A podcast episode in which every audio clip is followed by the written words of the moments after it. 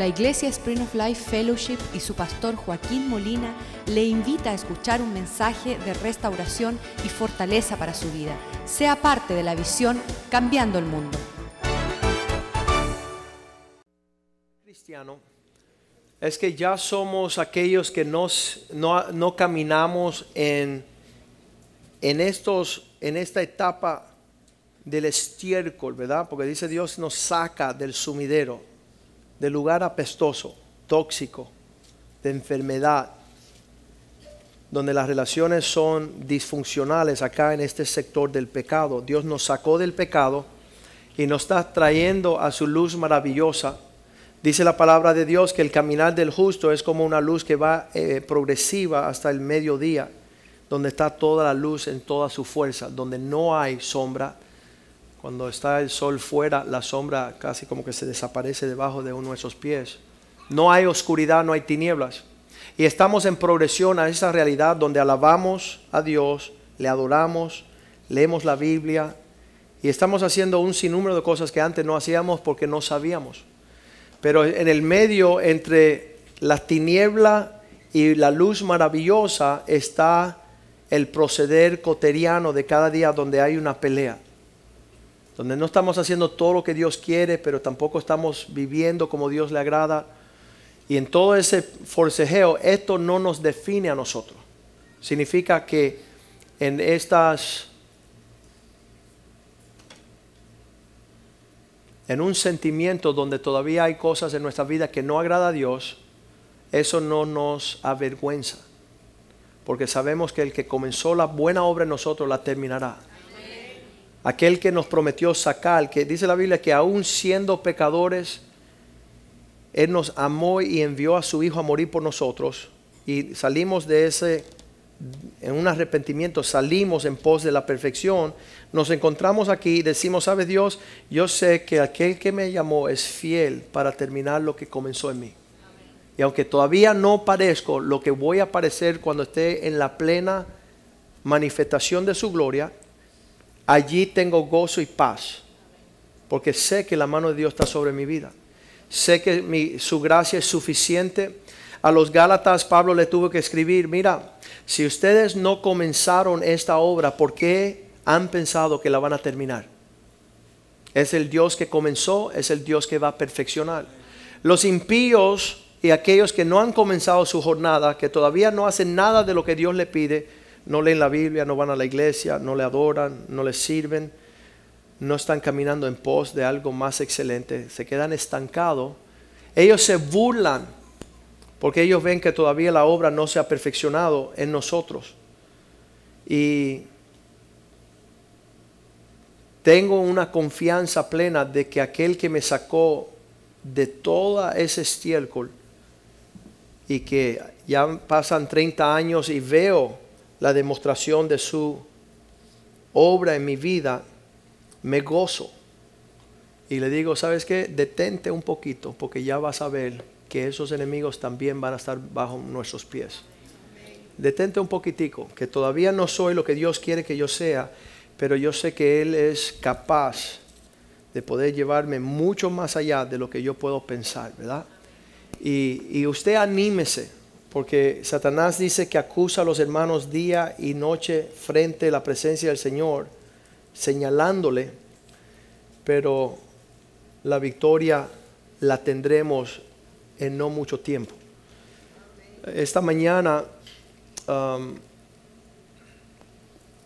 siento compartir, son, son dos cosas. Una, una, la responsabilidad que tenemos, que continuamente están pasando personas invitadas, llegan personas um, y no pueden percibir el por qué nosotros estamos, por qué existe algo llamado iglesia, por qué atendemos y participamos en, esto.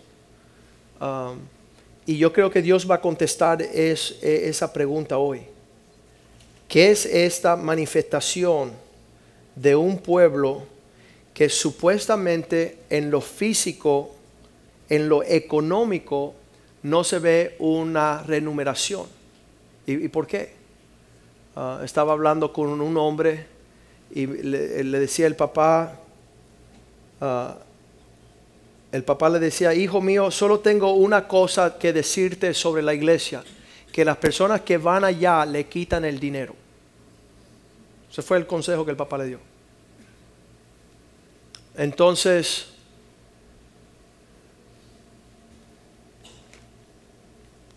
es triste escuchar eso, pero más triste que nosotros que estamos en la iglesia no sepamos por qué estamos en la iglesia. No sepamos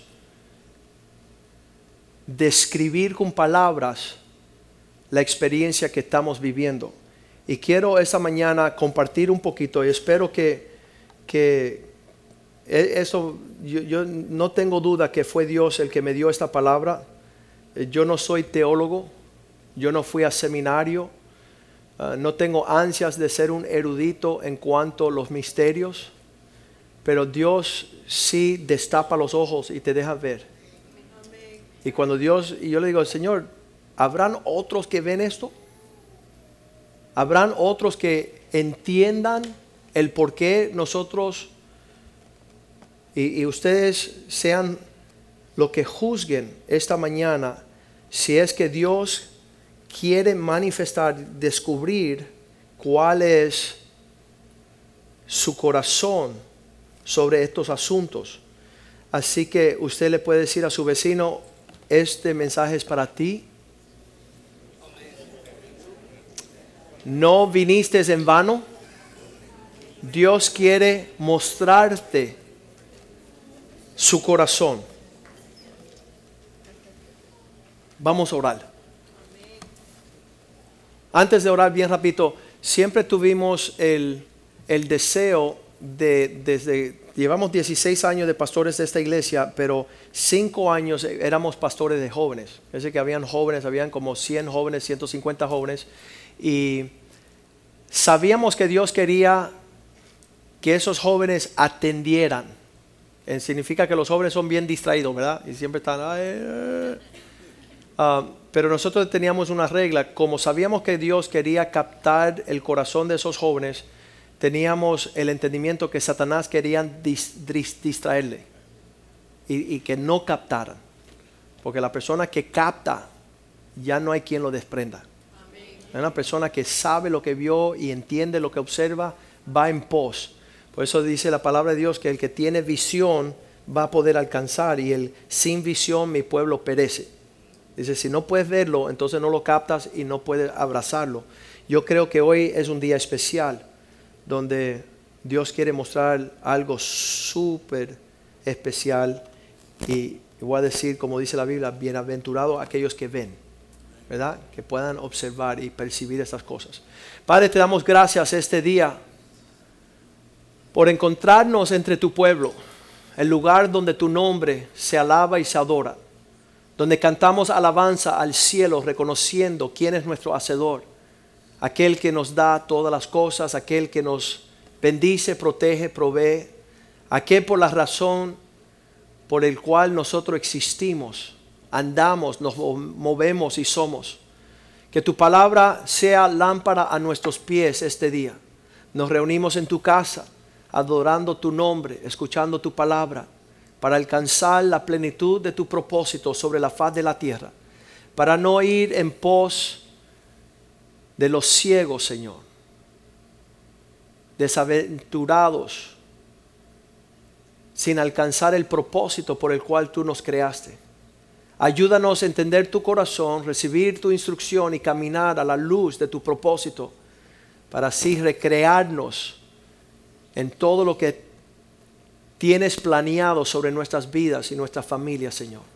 Abre nuestros ojos, el entendimiento en nuestro espíritu para recibir tu palabra y prosperar y ser exitoso todos los días de nuestras vidas. Te lo pedimos en el nombre de Jesús. Amén. Una de las cosas tremendas de la palabra de Dios es la manera de que describe el futuro.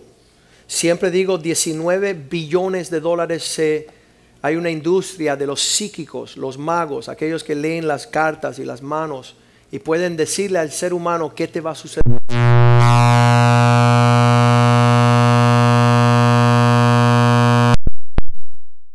Y podemos ver pasajes como Mateo 24, 12, que dice que en los últimos días, por causa de la maldad, por haberse multiplicado la maldad, el amor de muchos se enfriará. Esas palabras son dichas por Jesús, advirtiendo que en los últimos días la expresión que vendrá el hombre sobre la faz de la tierra es la falta de amor. El amor se enfriará y dice el por qué, por causa de la maldad, habiéndose multiplicado. Queremos describir la maldad que vivimos, la distorsión del ser humano que ha perdido la sustancia llamado el amor. En otras palabras, cuando no está presente el amor verdadero, el amor de Dios se desconoce, no se alcanza, hay una distorsión horrible de toda manifestación sobre la faz de la tierra, la cual se le puede llamar pecado. En otras palabras, el pecado es toda expresión del hombre que está actuando con falta de amor. El hombre que está adulterando contra su esposa, es en ausencia de un amor verdadero de respetarla y honrarla y está manifestando una deslealtad horrible. Aquel que roba también le está faltando el amor por llevarse lo que no le pertenece. Aquel que dice mentira también cae en una trampa de estar usando la palabra de su boca para mentir. En toda esta distorsión que está sobre la faz de la tierra, podemos decir que hoy usted está enojado. Hay personas enojadas, están molestas por causa de esas actitudes que, se han, que han hecho contra ellos mismos, se han ofendido.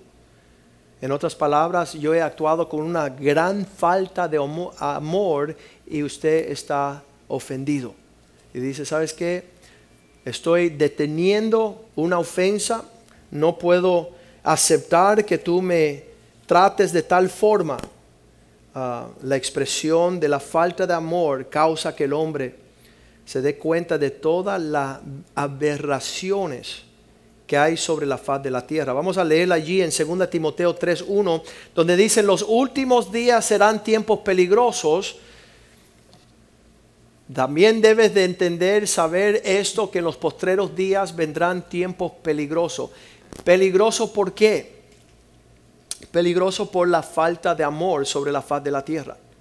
Dice que ya a falta de que el hombre reciba amor, va a empezar el hombre, versículo 2, el hombre será amador de sí mismo. ¿Cuántos han visto un hombre egoísta? ¿Habrá algo más siniestro sobre la faz de la tierra que una persona que solamente está velando por sí mismo y no tiene oportunidad de cuidar de su esposa y sus hijos, el bienestar de los demás? Eso ha sido el, tiempo, el, problema, la calamidad de nuestros tiempos son hombres egoístas. Justifican todo a la medida de ellos guardarse para protegerse de no ser lastimado. Este sentido de un hombre que se ama a sí mismo lo vemos en la figura de aquellos ah, violadores en serie que van violando a las muchachitas una tras otra, tras otra, tras otra. A él no le interesa a nadie, solo su satisfacción, su placer. Eso es una demostración.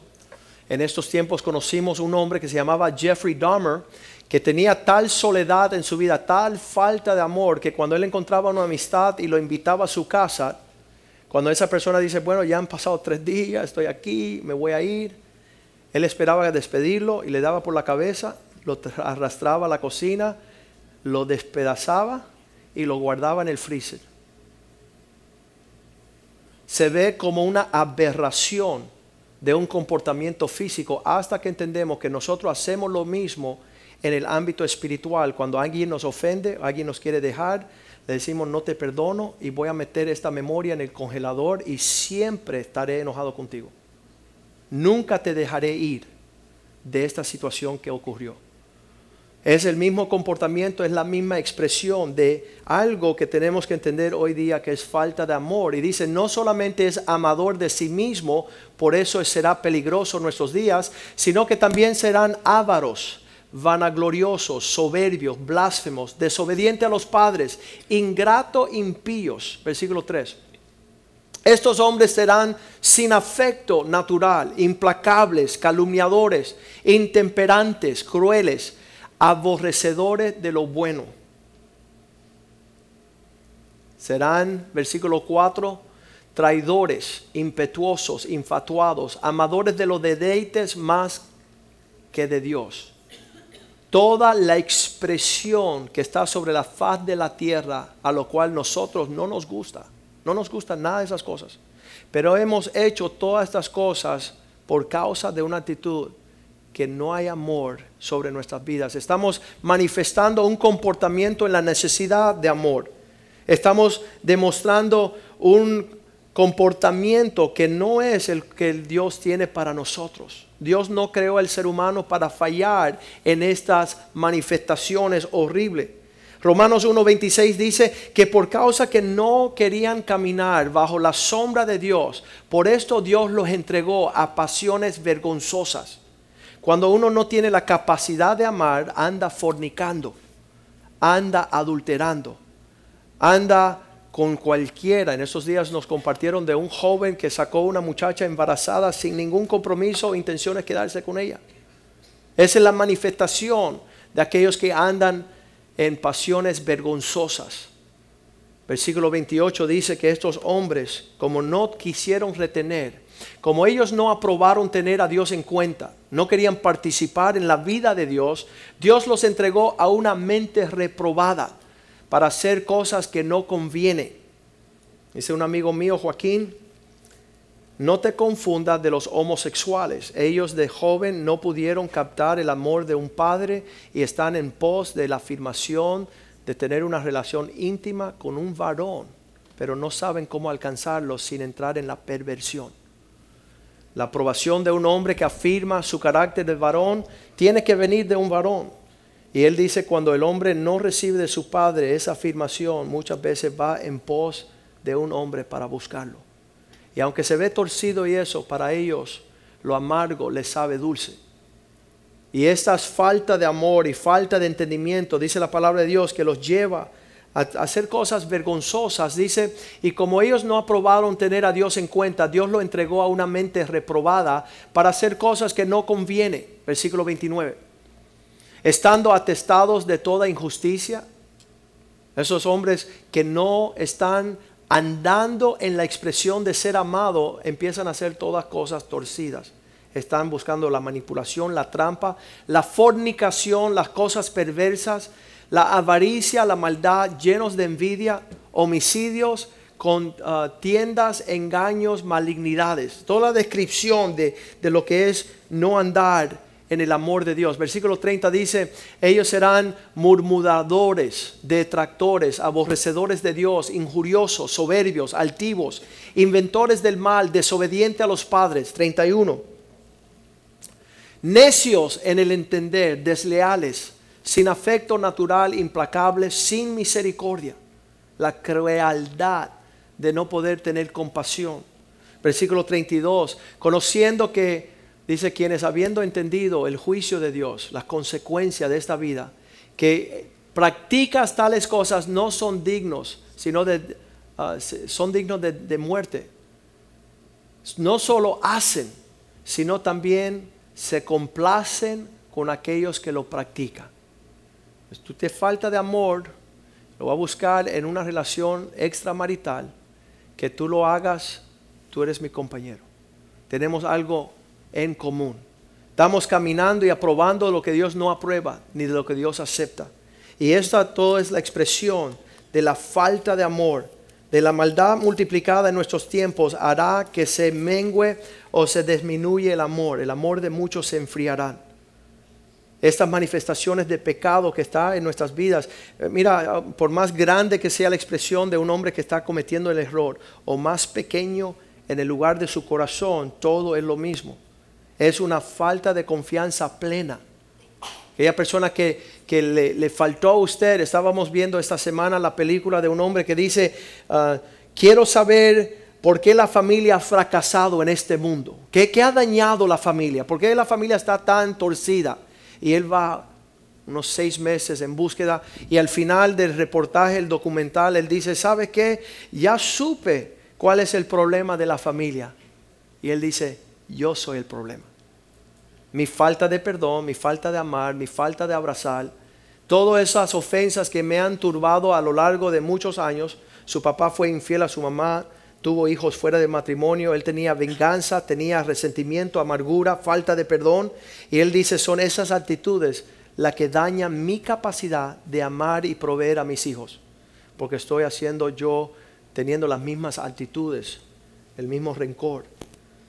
Dice la palabra de Dios que cuando el amor de Dios está presente, ya la plenitud de todas esas expresiones son eliminadas. ¿Qué significa? Que el hombre que está perfeccionando el amor de Dios en su corazón es incapaz de ser un tropiezo para los demás. Ese hombre que está satisfecho en lo que Dios suple. Y le voy a decir esto, esta cruz aquí habla un torrente de amor hacia la humanidad. No podemos comprender. Un día le decía a un amigo mío abogado que es judío y decía, Joaquín no entiendo, una cruz, amor, ¿cómo es eso? Eso es violencia. Eso, eso es difícil. Dice, no, ¿sabes por qué es amor? Porque lo hizo por ti. Y él, él se quedó así, wow, recibió a Cristo. Qué tremendo. Esta cruz donde Cristo muere, dice que es la seguridad de la manifestación. Él demostró su amor hacia nosotros, que siendo nosotros pecadores, envió a su Hijo a morir por nosotros. Aún siendo enemigos de Dios, Dios estaba teniendo un acto de amor que es, yo le decía como, uh, ¿cómo le dicen? Un hydrant. Tú sabes las, las, las, las, las, las mangueras de los, de los uh, bomberos, ¿verdad? Que sale, imagínate beber agua ahí, poner la boca, el torrente del amor de Dios expresado en la muerte de su Hijo en la cruz, para que nadie tuviera duda en ningún momento sobre su vida que Dios en verdad se desprende a amarnos en forma que nunca podríamos conocer en su totalidad. Dice ahí la cruz, nunca te dejaré, jamás te abandonaré, siempre estaré contigo hasta el final. Ya he sido saciado en mi necesidad de ser amado. No tengo que buscar y justificar y andar en toda esta distorsión del amor. Es allí, en la falta de amor, que el hombre se desprende. En la ausencia del amor de Dios, el hombre se desprende a un sentimiento que vemos allá en Génesis capítulo 3 versículo 10. Ese fue el comienzo para que usted pueda tener apertura de vista qué sucedió con el hombre. Dice Génesis 3:10. Y él respondió, Dios, este Adán, el primer hombre, oí tu voz en el huerto, el lugar que tú me habías provisto, con toda la expresión de tu amor. Satanás me engañó y me dijo que tú no me amabas porque es, tú detenías que yo comiera del árbol del conocimiento del bien y del mal. En el gancho de la falta de amor me aparté de tu amor y yo comí y yo participé fuera de tu amor. Como consecuencia, cuando oí tu voz, tuve miedo, porque estaba desnudo y me escondí. Tres cosas que vemos presente en la ausencia del amor de Dios. El temor eh, nos, destruye. ¿Y qué voy a hacer? ¿Y cómo voy a comer? ¿Y quién me va a vestir? La respuesta de todo eso es que tú no conoces el amor de Dios.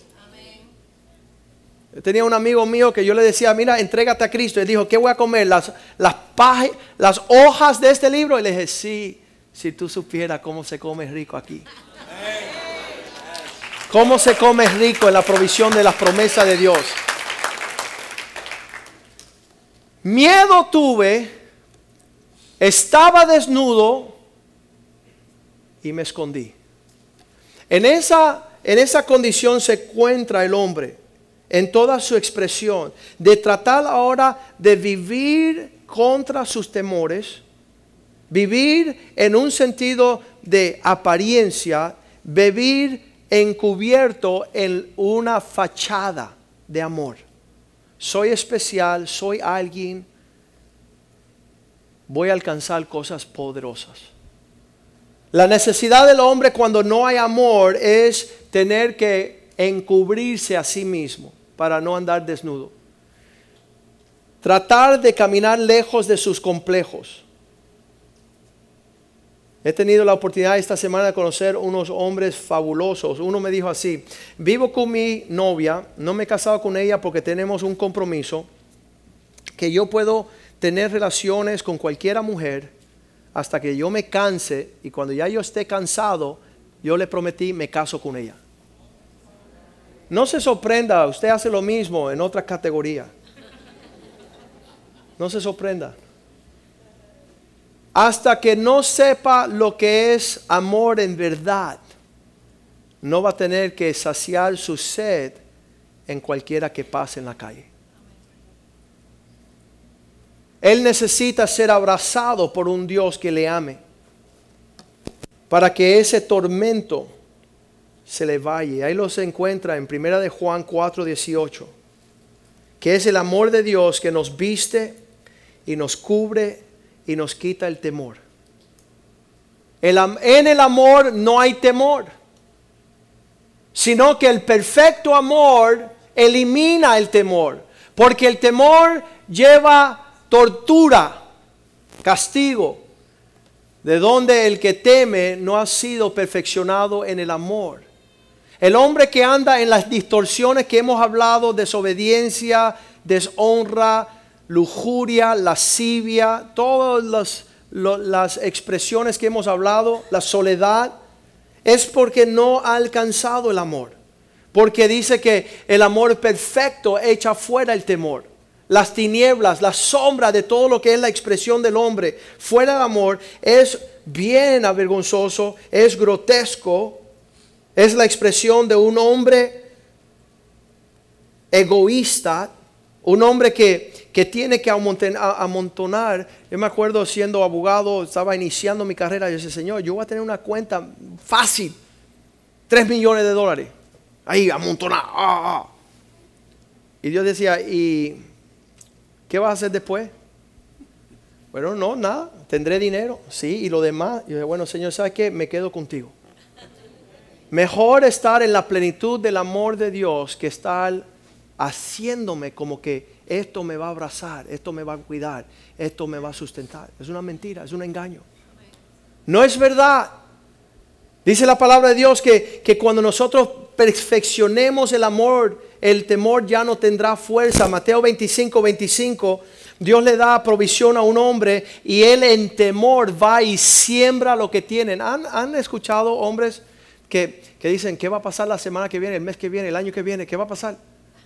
Están preocupados por el mañana, el cual solo Dios es el que provee. Dice este hombre, por lo cual tuve miedo y fui, escondí mi provisión en la tierra. Aquí tienes lo que es tuyo. Qué triste los hombres que se mueven en, en la influencia del temor. Será, y lo digo por experiencia, es un martirio Vivir con un hombre que constantemente...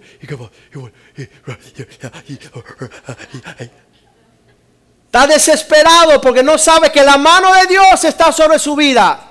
Y una mano que es espléndida, generosa a niveles abundancia. Cuando los amigos míos dicen, Joaquín, ¿cómo lo va a hacer? ¿Cómo lo va a hacer? Dice un amigo, estábamos sentados en una mesa, hey, hermanos, y salíamos a almorzar mucho como abogados. Y yo decía, yo pago yo pago, yo pago, yo pago. Y decía, Joaquín, tú no sabes lo que hace. Y decía, si tú sabías lo que yo sabía, tú lo irías, tú lo harías. Si tú supieras lo que yo sé, tú te mueves en la abundancia de la plenitud. Que los tesoros de Dios son interminables. No se pueden desgastar la provisión de un Dios que te está observando moverte en la confianza de que tú tienes más, porque tú lo tienes todo. Dios tiene, mira, solía en las familias cubanas, no es que yo soy cubano o muy cubano, pero como ellos nada más que podían amar un nieto, escogían entre 10 un nieto. ¿Y sabe quién no era ese nieto? Yo. Si tú vienes de una familia cubana, tú sabes, entre los nietos hay un favorito. ¿Sabes por qué? Porque no nos atrevemos de amar a todos los nietos porque se nos acaba. Se nos acaba el afecto, se nos acaba el helado, se nos acaba el dinero, no tenemos. Entonces escogemos uno y ese lo vamos a engreír. ¿Sabes qué? Entiendo de que Dios en su vasta provisión tiene para nosotros ser generosos, abiertos a todos. A niveles agresivos, a niveles especial. Que Dios hace desprender una provisión tremenda.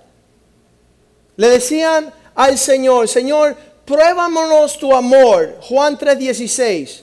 Pruébanos tu salvación. Pruébanos que tú estás en serio. Danos un depósito por lo porvenir. ¿Sabes que han hecho eso? Tú estás vendiendo algo, estás queriendo que la persona te muestre su seriedad y tú dices, dame un pronto. Y si tú das 100 dólares, yo te espero para que me traiga lo demás. ¿Lo han hecho? ¿Qué hizo Dios cuando Él pidió el pronto? ¿Qué, qué dio Dios? Su hijo. El sello del hijo en la cruz es el down payment. Él dijo, esto va en serio, yo quiero amarles y como pronto le voy a dar mi único hijo. Para que usted nunca dude por un segundo que estoy en serio. Dice Juan 3:16, porque de tal manera amó Dios al mundo. ¿De qué manera? Que ha dado su Hijo unigénito para que todos aquellos que en Él crea no se pierdan, mas tengan vida eterna. Me voy a dar un pronto, mira, es mi Hijo en la cruz. Y esto avala todo lo que tengo para ti el resto de tu vida. Pero Señor, pero Señor, ¿qué? ¿Qué? ¿Qué es lo que falté de hacer para que tú pudieras entender que el amor mío ha de ser derramado sobre tu vida para sanarte de toda la distorsión animal, terrenal y diabólica que estás expresando por falta de conectarte con el corazón del Padre. Dice la palabra de Dios en Mateo 22, 36, Señor, esto es muy difícil entender. Dinos en dos palabras, ¿qué es lo que tú quieres? Se le acercó, tenía que ser un abogado, ¿verdad? Maestro, dinos cuál es el gran mandamiento en toda la ley. Y Dios dice, enfóquese bien en esto este es el gran mandamiento, versículo 37. Amarás al Señor tu Dios con todo tu corazón, toda tu alma y toda tu mente. En otras palabras, con todas tus fuerzas, conéctate a entender el amor de Dios. No te distraiga. No te ponga a pensar en otra cosa. No le des devoción a algo que esté fuera de amor. El fundamento de toda nuestra existencia es poder contestarle a, la respuesta al amor de Dios frente a esa, a esa señal que, te manifiesta. Yo nunca he visto a Dios. Varón, si tú no ves a Dios ahí, nunca lo vas a ver. El que no entiende el sacrificio de la cruz de Calvario nunca verá a Dios. Versículo 38 dice, este es el primer y gran mandamiento, la relación de amor con el Padre. Y el segundo, versículo 39, el segundo es semejante al primero. Te desprenderás a amar a tu prójimo, ya que tú recibiste la provisión del cielo. Ya que tú tienes una fuente sana, ya tú no tienes que decir más mentira, no tienes que robar, no tienes que acostarte, no tienes que fornicar, adulterar, no tienes que estar ah, aborreciendo a tus padres, no tienes que estar deshonrando a, la ley, no tienes que ser traidor, no tienes que ser mentiroso, homicida. Ya estás sano, ya está caminando en la plena bendición de Dios y así lo llevarás a tu prójimo como a ti mismo el amor. Versículo 40 dice así, dice, de estos dos mandamientos se cumple la ley y todos los profetas y mensajeros. Entendiendo eh, esta conexión con el amor, um, vamos a Mateo 6, 24. Explícalo mejor, Señor, que nadie podrá servir a dos señores. Tú no puedes estar caminando sin el amor de Dios y querer honrar la humanidad, querer cumplir con el porte del diseño del Señor. ¿Por qué? Porque tu amor está dirigido en el lado opuesto. Vas a aborrecer al uno y amarás al otro. El servir es el amar. Estimar al uno, darle valor y menospreciar al otro. No podáis servir a Dios y al dinero. ¿Qué hace el dinero para nosotros? Nos viste con el abrazo de que nada me faltará. El dólar es mi pastor y nada me faltará. Por cuanto Él me lleva a pastos verdes y aguas de reposo, Él me lleva y Él me trae. Como no conozco el amor de Dios, tengo que acaparar riquezas que me abracen y me prometan guardar. ¿Sabe lo que es el mamón? Es un Dios falso. Promete lo que no entrega. Tú le sirves a un Dios falso cuando pones tu afecto, tu tiempo en servirle, tu tiempo en atenderle, tus prioridades en correr cuando tu amo llama. Esto significa el versículo 25, que ya que no puedes servir a dos dioses, el 25 dice, por tanto os digo que el afán de esta vida, de lo que vas a comer o lo que vas a vestir, de lo que vas a alimentarte y de lo que vas a participar, son afanes que solamente el amor de Dios te puede sanar. Por tanto os digo, no os afanéis por vuestra vida, qué habéis de comer o qué habéis de beber, ni qué vestido vestir. No es la vida más que el alimento y el cuerpo más que el vestido. Me he dado cuenta que cuando yo estoy sirviendo a Dios, puedo atender la necesidad del mundo de conocer el amor de Dios. Y me doy cuenta cuando le digo al mundo, ¿sabes qué? Como estoy tan ocupado en ver mi provisión y afanarme en los asuntos de esta vida, no tengo provisión para enseñarle a vosotros el amor de Dios. No existe. Yo entro en el mismo sentido de engañar, de ser traicionero, deslealtad, infiel. Ando como una persona vagando en las tinieblas, ah, mendigando, ¿no? Pidiendo a las personas, Estoy, en necesidad. No soy una fuente de expresión de dádiva porque no tengo. Entonces tengo que quitar. Tengo que andar en una actitud egoísta. Y el Señor dice, ¿sabes qué? Cuando usted decida ya quién va a servir, eso va a determinar el que tú elimines el afán de tu vida la instrucción de Dios. Primera Timoteo 1.5, Pablo le dice a Timoteo, Timoteo, todo el propósito de nuestra enseñanza es poder traerte al amor que nace en un corazón limpio, en una conciencia buena, de una fe no fingida, sin límites. Que, que nosotros podamos estrechar más y más este amor de Dios para poder ser libres para servirles. Si no, no tenemos tiempo. Esta semana me llama un señor, dice, ¿sabes qué? No puedo llegar a la iglesia porque tengo un hijo. Yo digo, bueno, no puedo hablar contigo porque tengo cuatro. ¿Qué hacemos? Si hemos decidido no tener el amor de Dios y no buscar la instrucción, la cual trae una relación sana, entonces vámonos todos y vamos a seguir en el afán de servir a dioses falsos. Pero la realidad es que nosotros en perfeccionar el amor de Dios día a día, yo no sé si usted está escuchando este mensaje y no lo desea, algo tiene que estar mal. Hablando de estas cosas con una señora esta semana, dice, bueno, creo que esto no es para mí. Y le digo, bueno, entonces usted es una bruja.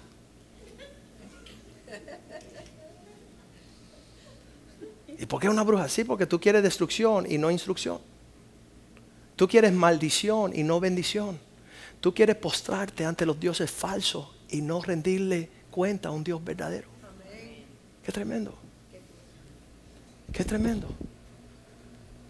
Pablo le dice a Timoteo, Timoteo, el propósito de nuestra instrucción es el amor. Todo, todo. El amor nunca falla. Es el atributo del carácter de Dios. Es Dios siendo perfeccionado en nosotros. Yo estoy seguro que si el amor de Dios se perfecciona en nuestro corazón, se van todas nuestras enfermedades. No diga amén para que tú veas. Preferimos estar enfermos.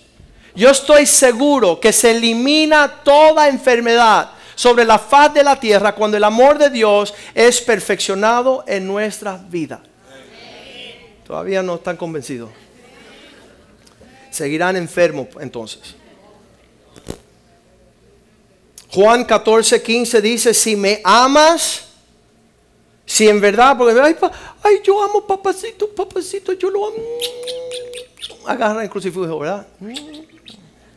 Dice, no. El amor se manifiesta en esto. Si me amáis, guardad mis mandamientos. Es que ni lo leo. No tengo tiempo ni de leerlo. ¿Y por qué? Porque mamón no me deja leer. Porque yo rendí el culto a la falta de la expresión de Dios en este mundo no me permite rendirle culto al Dios que merece toda nuestra vida, todo lo que somos. Sabes, es, es, un árbol que florece, un huerto que florece, que da fruto a su tiempo, su hoja no cae. Si me amas, guarde mis mandamientos. Versículo dice Juan 14, 21, Jesús le dijo, si un hombre me ama, el que tiene mis mandamientos y los guarda, el que lo tiene, algunos ni lo tenemos, ¿no? El que lo tiene y los guarda, ese es el que me ama. Y el que me ama será amado por mi Padre. Y yo lo amaré. Y la manifestación, el fruto, la muestra de esta relación amorosa será presente, manifiestas, vistas a todos. Ese es el desafío. Yo tengo un amigo que me ama, me ama, me ama. Yo tengo un amigo que me ama. Su nombre es Jesús. Un amigo que me ama, un amigo que me ama, un amigo que me ama y es Jesús. Un amigo que me ama, un amigo que me ama, un amigo que me ama y es Jesús. Ese amor me hizo libre.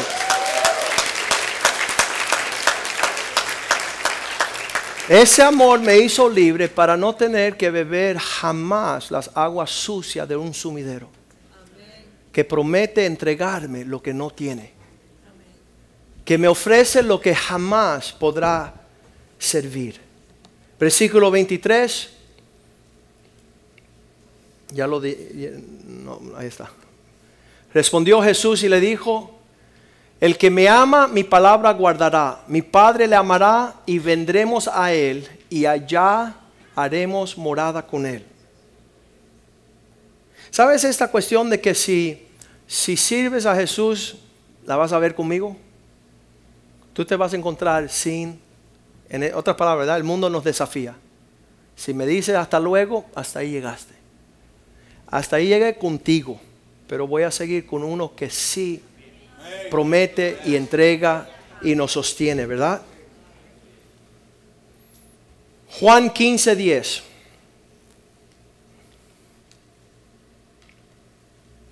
Si guardaréis mi mandamiento, permanecéis en mi amor Así como yo he guardado los mandamientos de mi Padre y permanezco en su amor. Cuando yo me entregué a Cristo, yo estaba preocupado y decía, mira, me van a encadenar estas personas, estos cristianos me van a poner así, ah, esto es lo que Dios dice, eh, y por aquí no puede, y por allá no debe. Y yo, un ignorante, ciego, desaventurado, desnudo, sin saber nada, yo decía, eh, estos mandamientos van a acabar conmigo.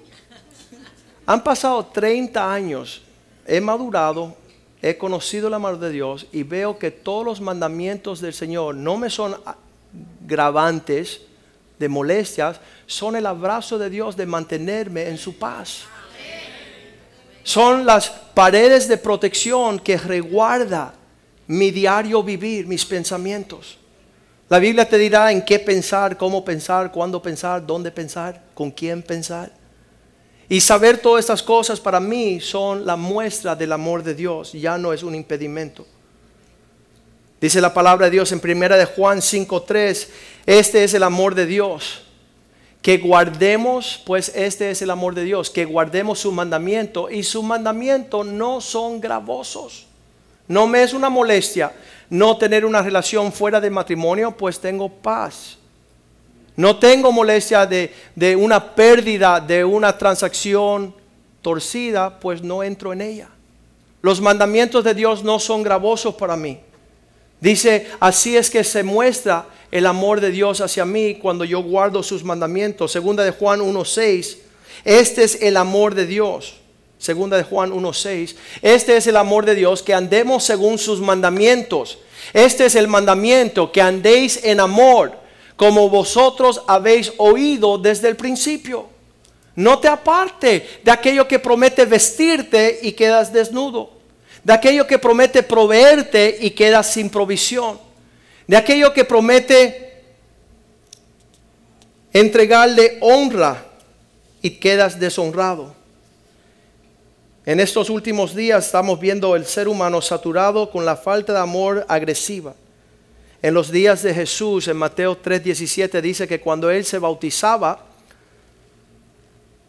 una voz salía del cielo, decía, este es el Hijo, mi Hijo amado, vestidos de mi amor, andando en mis mandamientos. Juan le dijo, no, tú no te tienes que bautizar porque tú eres el Mesías. Y dijo, no, que se cumpla toda palabra sobre mí. Quiero el abrazo pleno de mi Padre en el cielo. Y esta voz se escuchó desde el cielo diciendo, este es mi Hijo vestido en mi amor en el cual tengo complacencia, el cumplimiento de todo mi propósito sobre su vida. No tendrá que ir a buscar fama, poder. No tendrá que buscar dinero, yo, será su, yo seré su proveedor. No tendrá que buscar éxito y prosperidad, pues yo soy el que le entrego todas las cosas a niveles en abundancia. Y sabes que después de esta voz salir del cielo, en el próximo capítulo, capítulo 4, versículo 3, tenemos a Satanás que le viene y le dice, Jesús, si es verdad que el Padre te ama, entonces haz convertir estas piedras en pan, busca tu provisión. Y Cristo dijo, yo no tengo que salir del Padre para buscar mi provisión, pues en Él están todas las promesas cumplidas. Versículo 4 dice, y respondió Jesús, escrito está, no solo del pan vivirá el hombre, sino de toda palabra que sale de la boca del Señor. Prefiero vivir según los parámetros de la bendición y la provisión de Dios que lo que el mundo promete. De lo que el impío jacta, se levanta su voz, pues ya no va a sustentarte más porque yo soy tu amo. Tú no eres mi amo.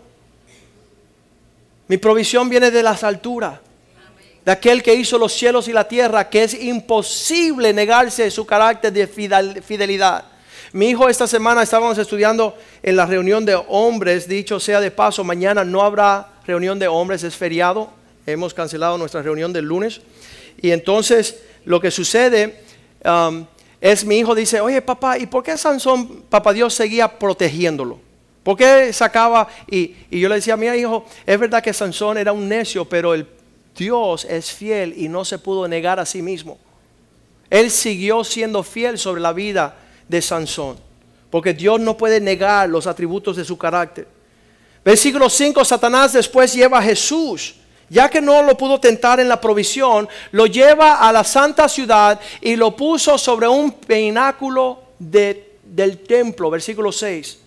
Y dijo estas palabras, si eres el Hijo amado de Dios, échate abajo, porque está escrito, los ángeles mandarán acerca de ti, y en tus manos te sostendrán para que no tropiece con tus pies en piedra.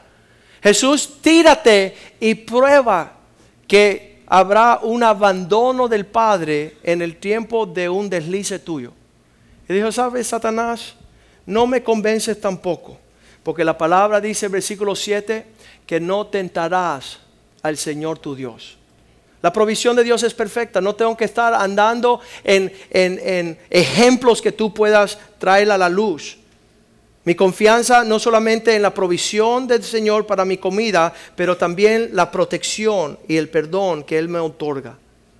Versículo 8, Él decía, entonces lo llevó a un monte alto y le dijo, bueno, si ya sabes que la provisión está guardada en el amor y el perdón y la protección, entonces vamos a ver la significancia. Otra vez lo llevó diablo a un monte muy alto, le mostró todos los reinos del mundo y la gloria de ellos.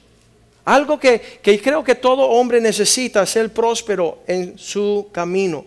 Satanás le estaba proveyendo que esto se encontraba en, en este hecho de rendirle culto a él y no a Dios. Y Cristo le dijo en versículo 10, y le dijo, vete Satanás, porque escrito está, al Señor solamente adorarás y a Él solo servirás. No tengo amor compartido, no tengo amor separado. Mi devoción es al Padre, mi devoción es a Cristo. Mi amor es la comunión que gozo con el Espíritu Santo. Romanos 5:5 dice que allí está la provisión de nuestro amor. No es en base de las cosas cotidianas diarias, pero dice así, la esperanza no avergüenza. Todos nosotros que estamos anhelando ver el cumplimiento del amor de Dios con detalle, con precisión, con exactitud, con una, una expresión vasta. Imagínense un huerto que florezca esas personas dicen no serán avergonzadas porque el amor de Dios será derramado en nuestros corazones por el Espíritu Santo que nos fue dado. Dios va a dar una provisión vasta a nosotros que estamos creciendo en esta relación con el amor de Dios. Mateo 19, 16 viene donde él, un joven rico, y le dice, buen maestro, ¿qué bien haré para tener esta expresión de vida? ¿Qué es lo que tengo que hacer? ¿Dónde tengo que transactar? Él quería hacer un comercio, un convenio. Y él le dijo, ¿por qué me llamas bueno si solamente hay uno bueno que es Dios?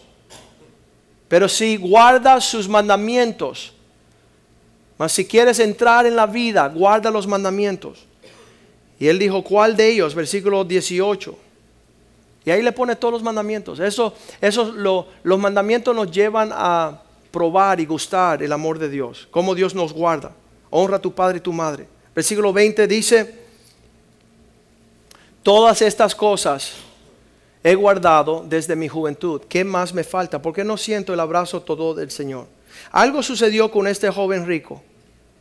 En lo que él iba viviendo la vida y guardando los mandamientos y alcanzando la prosperidad y el éxito que viene de andar en los linderos del Señor con promesa, dice que la bendición de Dios añade riqueza sin tristeza.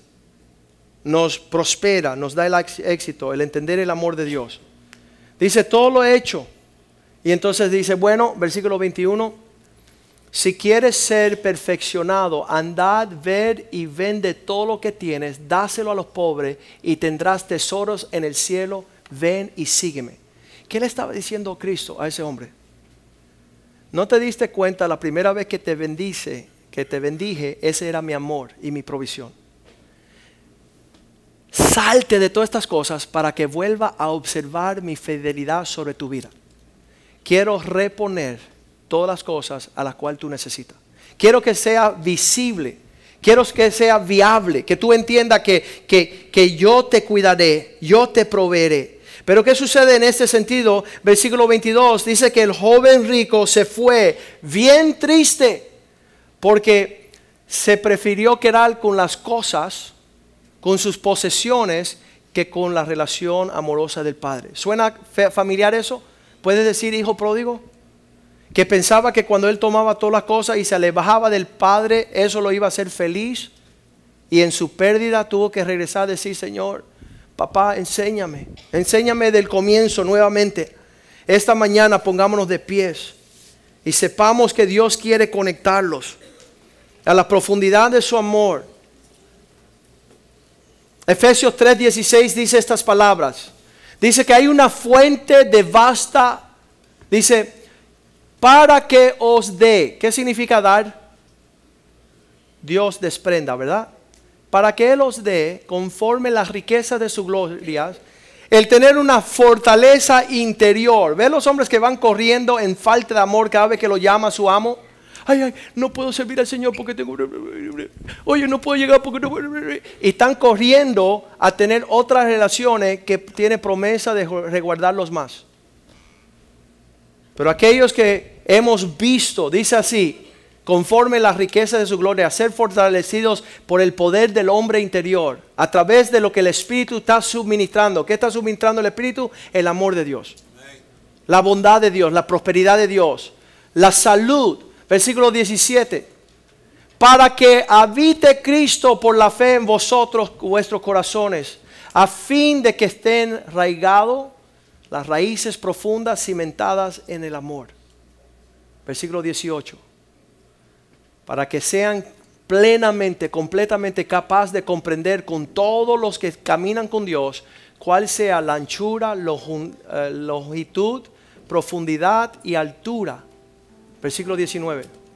De conocer el amor de Cristo, que excede a todo conocimiento, más allá de lo que te pueden explicar, para que seas lleno de todo lo que Dios tiene para tu vida. No tenemos que andar en el afán de esta vida, preocupados por cosas. Sabes, cada vez que, que un impío me da una advertencia, le digo, esa advertencia es para los impíos para las personas que andan sin Dios. Esas noticias no, son para una persona que está investida, arropada, abrazado en el amor del Padre. Es más, ¿sabes qué? Deja darte una noticia a ti. Tú necesitas el abrazo del Padre.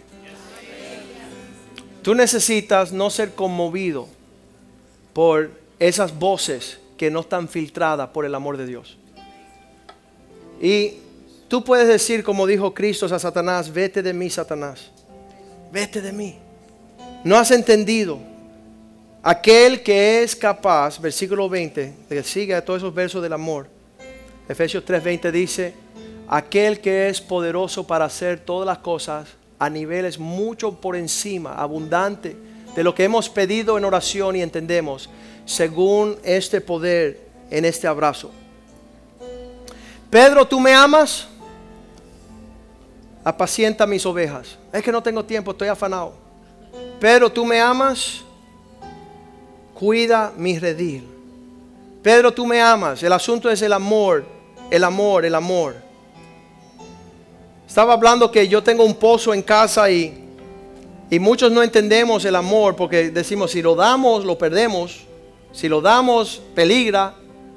Tengo una bomba de agua. Lo dije, dije bomba nada más, ¿verdad? Es bomba de agua. Y la prendo y no sale nada. Y miro al electricista y el plomero y dije, ustedes no saben poner bomba de agua. Señor Joaquín, hay que ponerle la manguera y llenarla de agua. ¿Cómo yo le voy a poner agua a lo que está supuesto dar agua? Sí, porque hay que fundirla, se dice. Cebar. Ajá, hay que cebarla. Hay que saber cebarla. Y le pongo el agua y en 30 segundos sale un flechazo de agua allí. Y muchos de nosotros tenemos que ya entrar en la plenitud del amor de Dios, expresarlo en momentos y fuera de momentos, no seguir ahí siendo unos secos, amargados, chupando así como un parásito sino empezar a dar y dar muestra del amor que Dios te ha dado a ti para que se desprenda una fuente inagotable, una confianza. El amor perfecto echa fuera el temor. Entonces no nos ha dado Dios un espíritu de temor para castigarnos, dice la, la Biblia en inglés, para torturarlos sino que el perfecto amor echa fuera el temor. Y yo dice, Señor, toda expresión, mira, toda actitud que tengo con mi esposa, con mis hijos, con mis amistades, en la vida cotidiana, que no reflejan y manifiestan el carácter de Dios, es pereza de mi parte. Pereza de poder desprender y alcanzar mayor alcance el amor de Dios. Um, muchos de nosotros tenemos aptitudes, se llama enfermos de no tener la capacidad de amar. Entonces cualquier falta de amor, ahí se nos sale ahí un el monstruo y, una actitud fea. ¿Sabes qué? Eso solamente muestra que hay escasez del amor de Dios en su vida por esa persona que lo está hostigando a usted. Ya que tú estás llevado eh, a una actitud de que, porque este no me está amando como Dios, ¿sabes tú? Tome la oportunidad tú para amarlo a Él. Tú para tener la oportunidad de desprender y para tener eso hay que recibirlo, ¿verdad?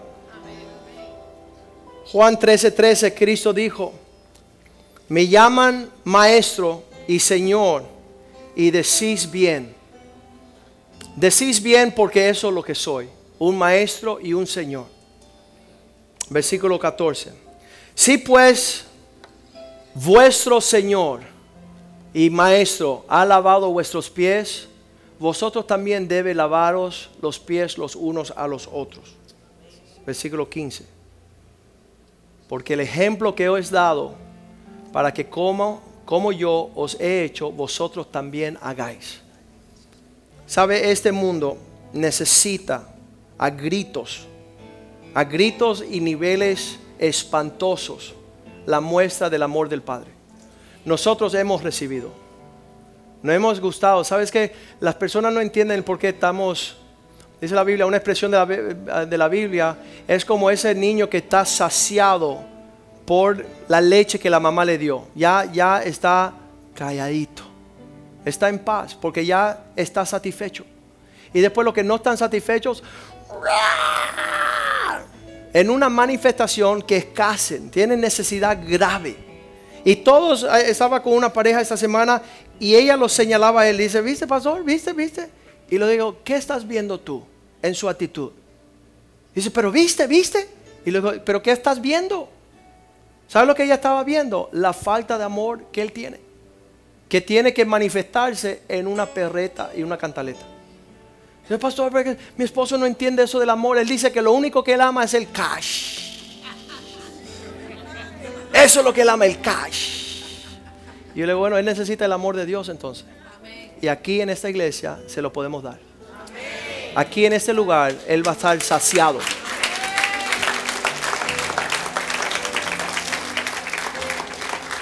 Vamos a cantarle al Señor y yo espero que usted levante sus manos y diga, Señor, derrama tu a través de tu Espíritu Santo y llena mi copa para que el temor no tenga lugar en mí, para que mis pensamientos sean recreados en el abrazo de tu amor, tu provisión, tu salud, tu bondad, tu poder, tu gloria, tu honra, oh Dios. Derrámalo hoy aquí con nosotros. En el nombre de Jesús. En el nombre de Jesús, oh Dios, derrama como una catarata, Señor, tu amor sobre tu pueblo es todo lo que puedo.